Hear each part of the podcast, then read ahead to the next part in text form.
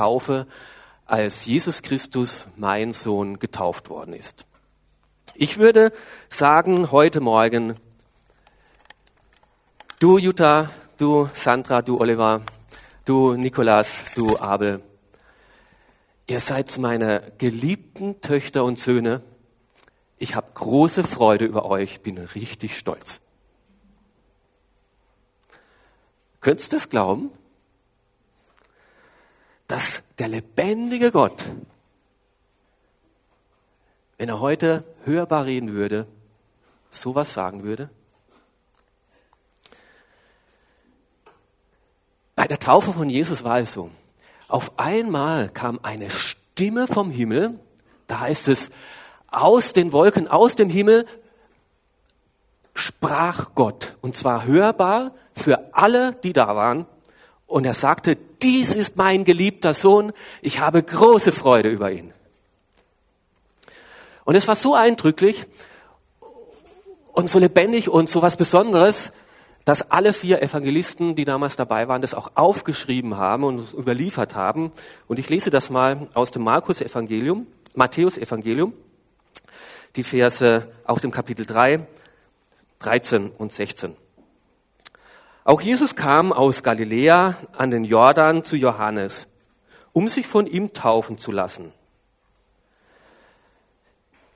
In dem Augenblick, als Jesus nach seiner Taufe aus dem Wasser stieg, öffnete sich über ihm der Himmel und er sah den Geist Gottes wie eine Taube auf sich herabkommen und aus dem Himmel sprach eine Stimme, dies ist mein geliebter Sohn, an ihm habe ich große Freude. Das sind die Worte, die Gott bei der ersten christlichen Taufe gesagt hat, und zwar laut und deutlich hörbar für alle. Im Alten Testament lesen wir sehr viel, immer wieder, ständig, Standard und der Herr sprach. Aber dass das so war, dass es laut für alle hörbar war, das kommt sehr selten vor. Im Neuen Testament lesen wir das sogar nur zweimal. Und der Herr sprach mit lauter Stimme aus den Wolken oder vom Himmel. Wir lesen es einmal hier bei der Taufe, ganz am Anfang vom Dienst von Jesus, und dann lesen wir es noch einmal bei seiner Verklärung am Ende seines Dienstes. Und es ist das zwei einzige Mal im Neuen Testament, wo Gott laut und deutlich für alle hörbar was gesagt hat. Diese Stimme vom Himmel. Und stellt euch vor, jedes Mal ist es das Gleiche.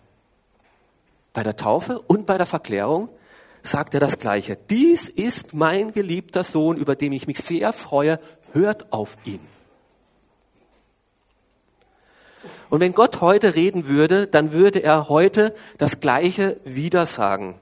Ich wiederhole es nochmal. Du, Jutta, Sandra, ihr seid meine geliebten Töchter. Du, Oliver, Abel, Nikolas, ihr seid meine geliebten Söhne.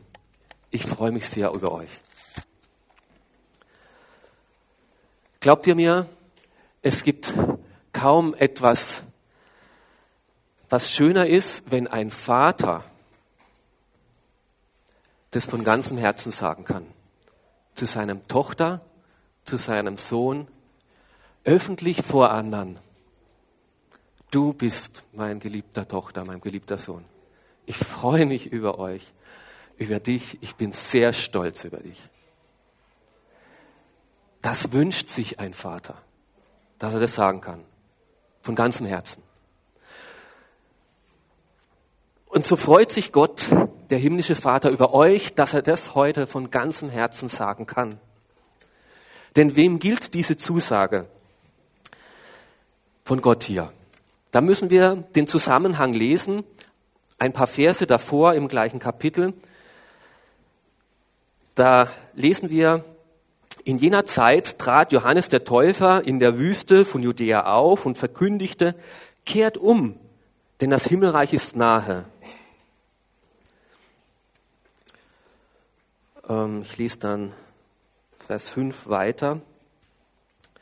Die Einwohner Jerusalems sowie die Bevölkerung von ganz Judäa und von der gesamten Jordanebene gingen zu ihm in die Wüste und sie bekannten ihre Sünden und ließen sich im Jordan von ihm taufen. Es kamen auch viele Pharisäer und Sadduzäer zu Johannes, um sich taufen zu lassen. Zu ihnen sagte er, ihr Schlangenbrut, wer hat euch auf den Gedanken gebracht, ihr könntet dem kommenden Gericht entgehen? Bringt Frucht, die zeigt, dass es euch wirklich um die Umkehr ernst ist. Und meint nicht, ihr könntet euch darauf äh, berufen, dass ihr Abrahams äh, zum Vater habt. Ich sage euch, Gott kann Abraham aus diesen Steinen hier zu Kindern erwecken.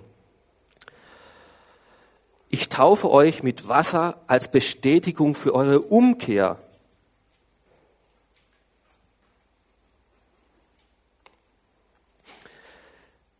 Gott hat immer wieder Propheten berufen und der letzte Prophet im Alten Testament war dieser Johannes mit dem Beinamen der Täufer.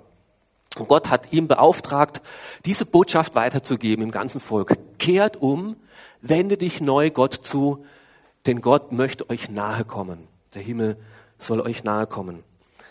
Und er sagt, die Voraussetzung für diese Zusage ist diese zwei Dinge.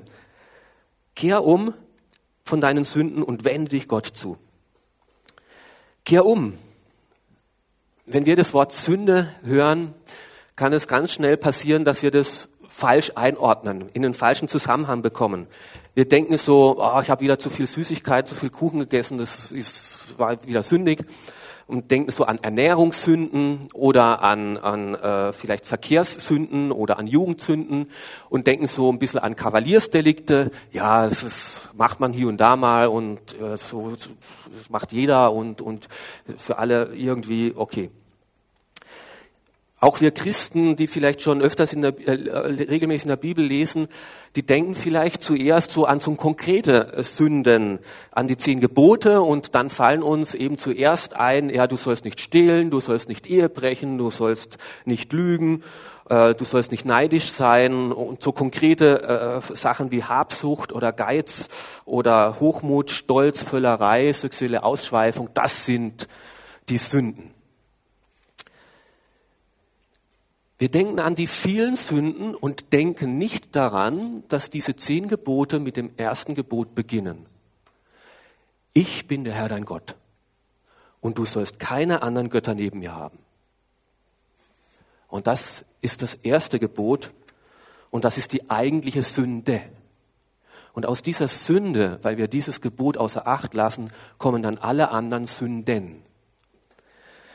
Sünde ist, dass wir dieses Ziel verfehlt haben, mit Gott, unserem Schöpfer, den Herrn dieser Welt, in Beziehung zu leben, in Gemeinschaft zu leben.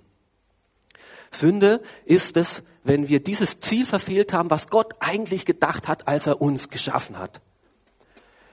Ich bin dein Vater, ich bin ein himmlischer Schöpfer. Du sollst mit mir jeden Tag zusammenleben. Und wer kann das von sich sagen? Ich habe schon immer mein ganzes Leben mit Gott in enger Beziehung gelebt. Ich habe schon immer nach ihm gefragt und immer das getan, in Absprache mit ihm, was zu tun war. Und so, ähm, Hansi, kannst du das mal da Plakat da wieder hinhängen und äh, die Tür zumachen, bitte? So, äh, ich habe mal mit meinem Sohn auch einen Pfeil und Bogen gebaut, ist jetzt also äh, nichts.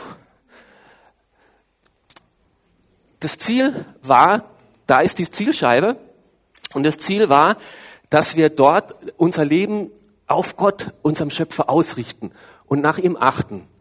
Naja, und das haben wir halt nicht getan. Ähm, und wir haben überall sonst unsere Ziele hin verfehlt und das kann gefährlich werden für andere.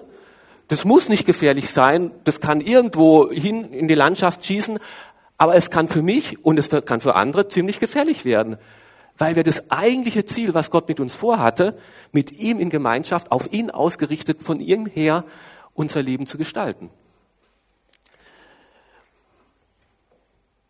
Und immer wieder passiert es, weil wir eben unser Leben nicht mit unserem Schöpfer gemeinsam gestalten, dass wir uns und andere verletzen. Weil nicht ich bin der Herr dein Gott und mit mir sollst du leben und keine anderen Götter neben mir haben, kommen so viel andere Götter und Götzen und große und kleine in unser Leben und wir erreichen nicht das, was sich Gott eigentlich vorgestellt hatte.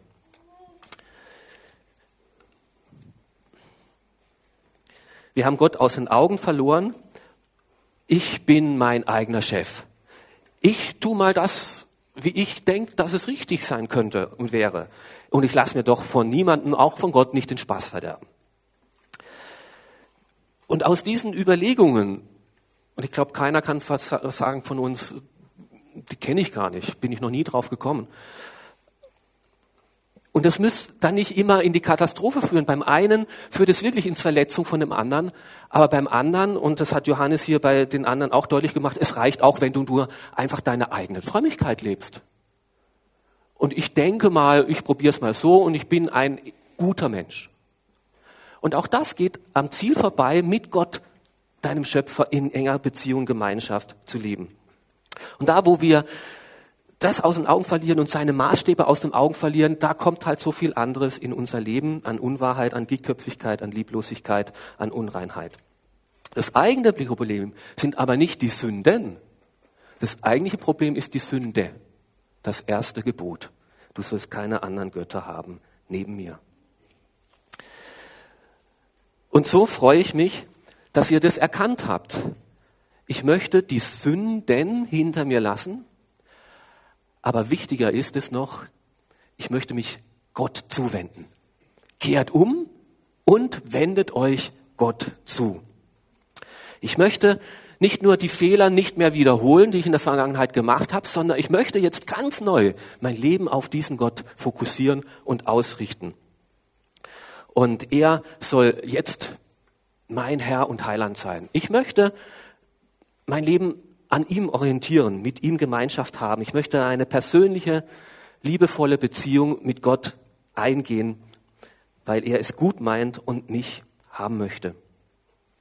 Und es freut mich, dass ihr das erkannt habt, dass ihr nicht mehr selbstbestimmt getrennt von Gott euer Leben fortsetzen wollt, sondern dass er gesagt hat, ich möchte umkehren.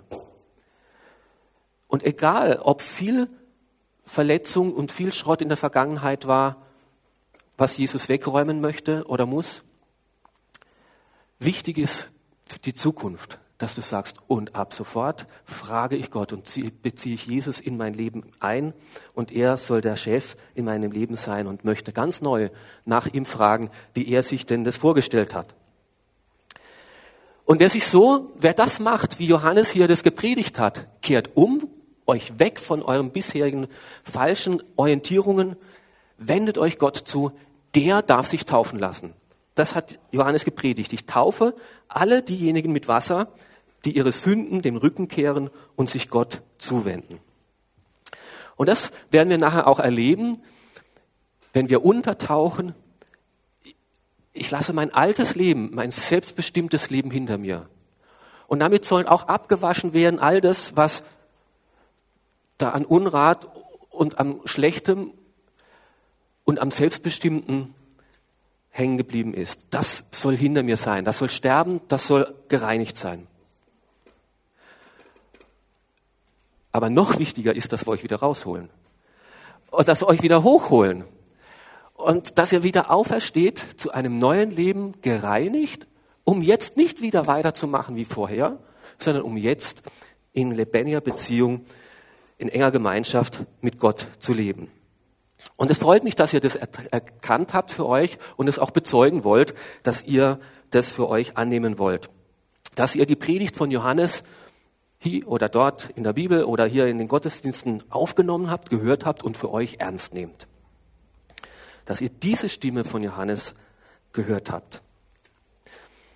Und deswegen gilt auch das, was bei der ersten Taufe passiert ist.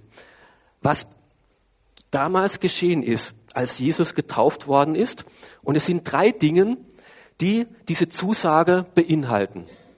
Was beinhaltet diese Zusage?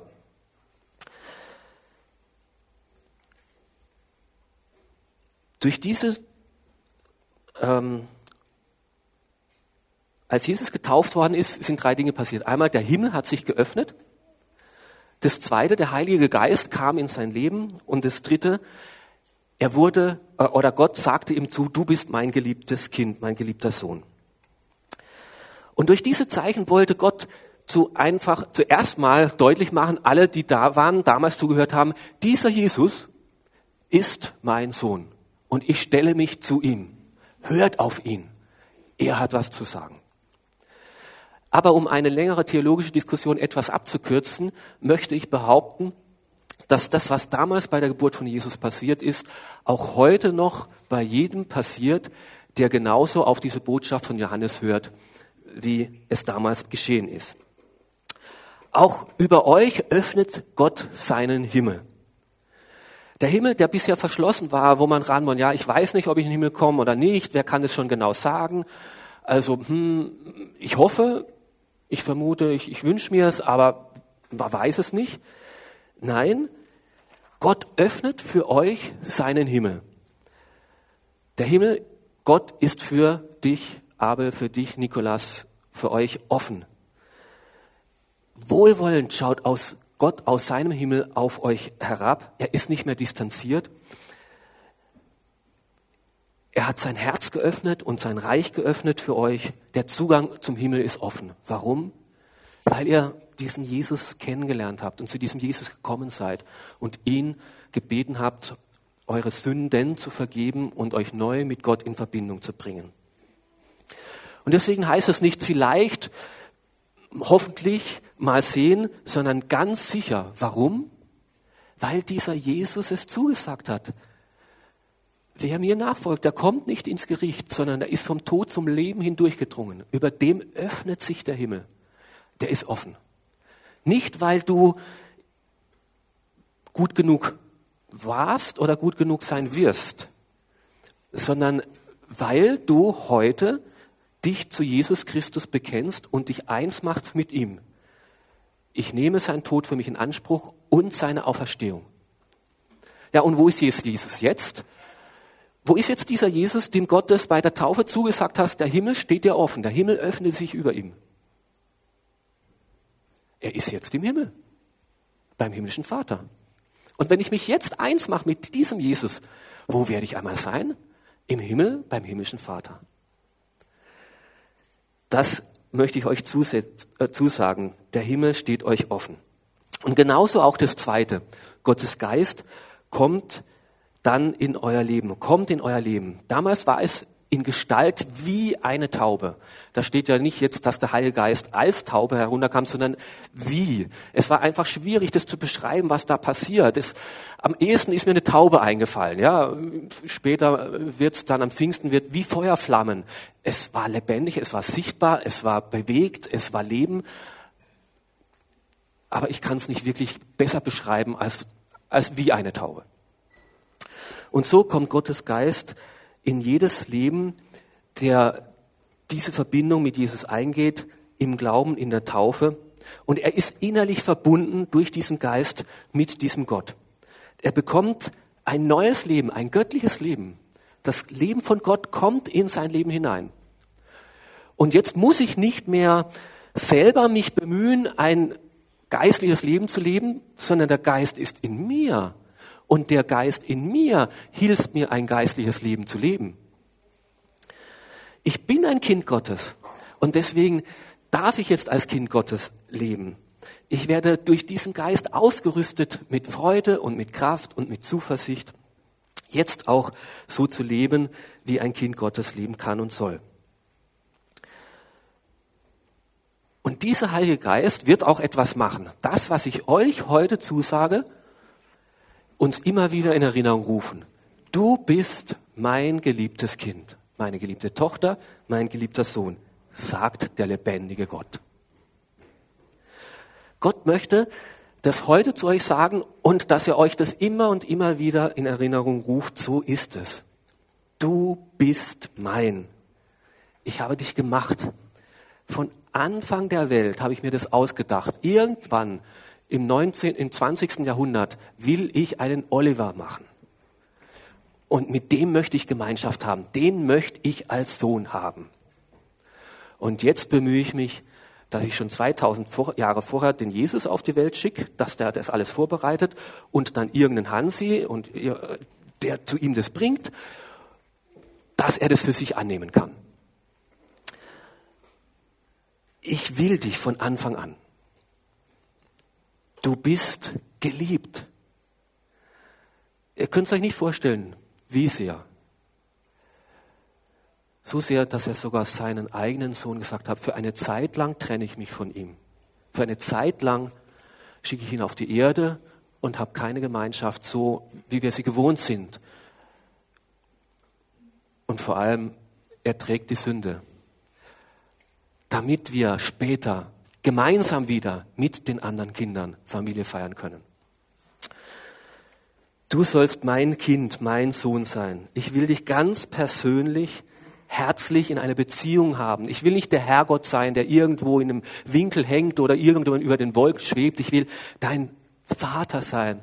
Du sollst mein Kind sein. Und du sollst wissen, dass ich mich sehr über dich freue. Ich bin glücklich. Ich bin stolz. Ich bin voll Freude, dass ich jetzt meine Liebe dir zeigen kann und meine Fürsorge dir ausschütten kann und mit dir gemeinsam leben kann. Ist das nicht großartig? Egal, ob es unsere leiblichen Väter verstanden haben oder nicht verstanden haben, uns das mitzugeben. Der himmlische Vater will es dir mitgeben. Du bist meine geliebte Tochter. Du bist mein geliebter Sohn. An dir habe ich Freude.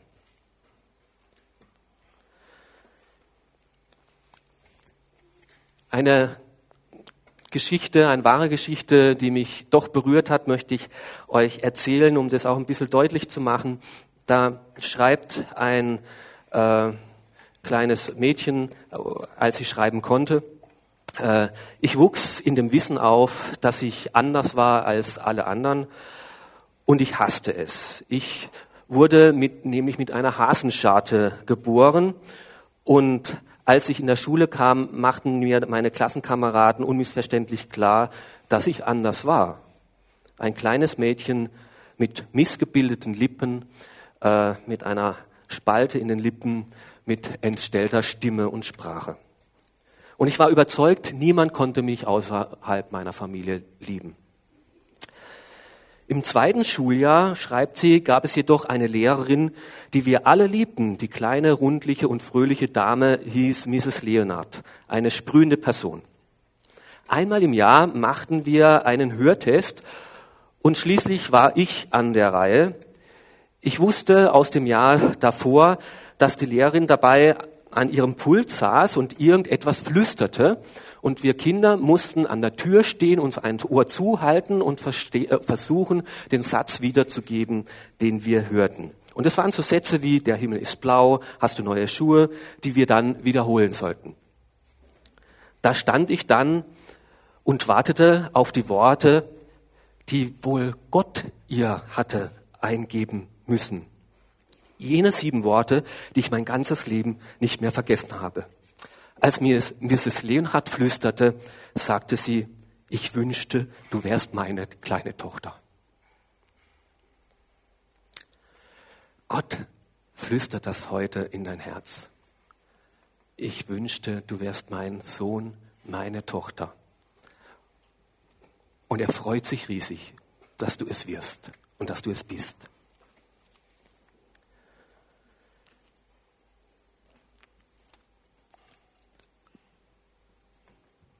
Der Heilige Geist flüstert uns das immer wieder, diese Worte in unser Herz. Aber es gibt so viele andere Stimmen.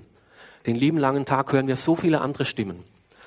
Und so passiert es, dass uns diese Zusage auch immer wieder aus unserem Herz geraubt wird. Und das war bei Jesus nicht anders. Wenn wir weiterlesen, im nächsten Kapitel, Kapitel 4, ich lese mal aus äh, dem Vers 2 äh, bis 4, da heißt es, Nachdem er 40 Tage und Nächte gefastet hatte, war er sehr hungrig, also Jesus. Da trat der Versucher an ihn heran und sagte, wenn du Gottes Sohn bist, dann befiehl, dass diese Steine hier zu Brot werden. Aber Jesus gab ihm zur Antwort, es heißt in der Schrift, der Mensch lebt nicht nur vom Brot, sondern von jedem Wort, das aus dem Munde Gottes kommt. Es hat nicht lange gedauert und auch bei Jesus nicht, nach diesem großartigen Tag, wo das wirklich passiert ist, der Himmel sich aufgetan hat, der Heilige Geist neu in sein Leben kam, Gottes Stimme laut hörbar war, nach diesem beeindruckenden Tag, nicht lange danach, fand er sich in Einsamkeit in der Wüste wieder und der Versucher, der Satan, kommt und stellt das, was bei der Taufe geredet worden ist, in Frage. Und der Satan stellt in Frage, trotz Heimgeist, trotz geöffnetem Himmel, trotz dieser Zusage, wenn du Gottes Sohn bist. Gott hatte gesagt, du bist mein Sohn. Und der Satan sagt, wenn du Gottes Sohn bist. Er bezweifelt es. Wenn du es bist, dann musst du es beweisen. Dann musst du es zeigen. Wenn du Gottes Sohn bist, warum hungerst du dann? Wenn der Himmel über dir geöffnet ist, warum geht es dir dann jetzt nicht besser? Wenn der Heilige Geist bei dir ist, dann sprich doch zu diesen Steinen, dass sie Brot werden sollen. Dann beweise es doch, dass du es bist. Wenn du Gottes Sohn bist, dann muss sich das doch zeigen in deinem Leben. So schön diese Saufe auch heute sein mag, morgen beginnt der Alltag wieder. Arbeit, Familie, normaler, mehr oder weniger Stress. Und es kann, wird nicht lange dauern, wo diese Gewissheit verloren gehen kann. Hat sich jetzt wirklich was geändert in meinem Leben? Ist es wahr, was da gesagt worden ist? Oder ist alles beim Alten geblieben? Wo ist jetzt dieser Gott? Wie zeigt er sich jetzt in meinem Leben? Warum hilft er sich nicht? Warum wird es jetzt nicht deutlicher? Und Satan will Zweifel streuen. Wenn du mein Kind bist, dann müsstest du doch anders leben. Dann müsstest du doch mehr Kraft und Vollmacht haben. Aber haltet fest, nicht wenn dann, sondern weil du Gottes Sohn bist. Du bist es. Halte an dem fest, was Gott sagt. Interessant finde ich ja der Zeitpunkt, an dem diese Worte von Gott, dem Himmel, heraus zu Jesus gesprochen worden sind. Das war ganz am Anfang seines Dienstes von Jesus. Jesus hatte noch keine großartige Predigt gehalten, hatte noch kein Wunder getan. Es war grundsätzlich am Anfang einfach so ihm zugesprochen. Du bist mein Sohn und ich habe große Freude über dich. Nicht erst am Ende, wo er viel auch Gutes getan hat, als Belobigung, sondern als Zusage am Anfang. Und so will der Heilige Geist dir das immer wieder sagen, du bist mein geliebtes Kind. Und du darfst zu Vater vertrauensvoll kommen. Papa, Vater, lieber Vater, darfst du sagen. Er ist nicht weit weg. Er ist nicht der Schicksalsgott, äh, der unpersönlich irgendwo ist, den man nicht im Griff hat, nicht verstehen könnte. Du darfst ganz vertrauensvoll zu ihm kommen, auch dann, wenn du dich schwach fühlst. Und wie hat Jesus darauf reagiert, auf diese Infragestellung vom Satan? Wenn du es bist, dann. Jesus hat gesagt, der Mensch lebt nicht von dem, was er alles sonst so bekommt und ob sich alles ereignet, was ich mir so wünsche und das ein angenehmes, schönes, einfaches Leben wird, sondern er hat gesagt, der Mensch lebt nicht vom Brot allein, sondern von einem jeden Wort, was aus dem Munde Gottes kommt. Ja, und was war denn das Wort, was aus dem Munde Gottes kommt? Du bist mein geliebter Sohn, ich habe große Freude über dich. Und daran hat er festgehalten, an dieser Zusage, an dem, was Gott ihm bei der Taufe zugesagt hat. Und das war ihm Kraftquelle immer wieder neu, auch in schwierigen Zeiten, auch in komplizierten Geschichten. Und Jesus hat immer und immer und immer wieder daran festgehalten. Und gerade da, wo es dann besonders schwer wurde, bevor er dann nach Jerusalem gegangen ist, bevor er dann den Leidensweg angetreten ist, bei seiner Verklärung, hat Gott das nochmal festgemacht und ihm nochmal das Gleiche gesagt. Du bist mein geliebter Sohn, ich habe große Freude über dich. Und halte an dem fest, auch wenn es jetzt schwer wird. Und so möchte ich euch einladen, lass dir diese Zusage nicht rauben. Du bist sein Kind, du bist sein Sohn. Und lebe in diesem Bewusstsein. Dieser erste Teil, du bist sein Kind, kann dir nicht mehr geraubt werden, das hat Gott von Anfang an so gesagt. Und jetzt lebt jeden Tag so daraus, dass auch dieser zweite Teil dieses Satzes immer wieder stattfindet. Ich habe große Freude über dich. Schön, dass wir miteinander leben. Schön, dass du mit mir Gemeinschaft hast. Schön, dass du nach mir fragst. Schön, dass ich dir helfen kann, dein Leben zu leiten und zu führen. Ich habe große Freude über dich. Und diese Zusage gilt vor allem den Fünfen, die sich heute taufen lassen, aber die gilt allen von uns, die heute hier sitzen. Wenn du sie noch nie persönlich für dich gehört hast, dann darfst du die gleichen Schritte gehen, die die Täuflinge heute hier bezeugen. Ja, ich gestehe ein, ich habe das Ziel Gottes aus den Augen verloren. Das, was du mit mir vorhattest. Ich habe überall mich hinorientiert. Manches war wirklich schlecht und manches war gar nicht so schlecht. Aber auf jeden Fall habe ich dich aus den Augen verloren. Und ich bekenne das als Sünde. Und ich wollte wieder heimkommen zu dir, mich umkehren zu Gott.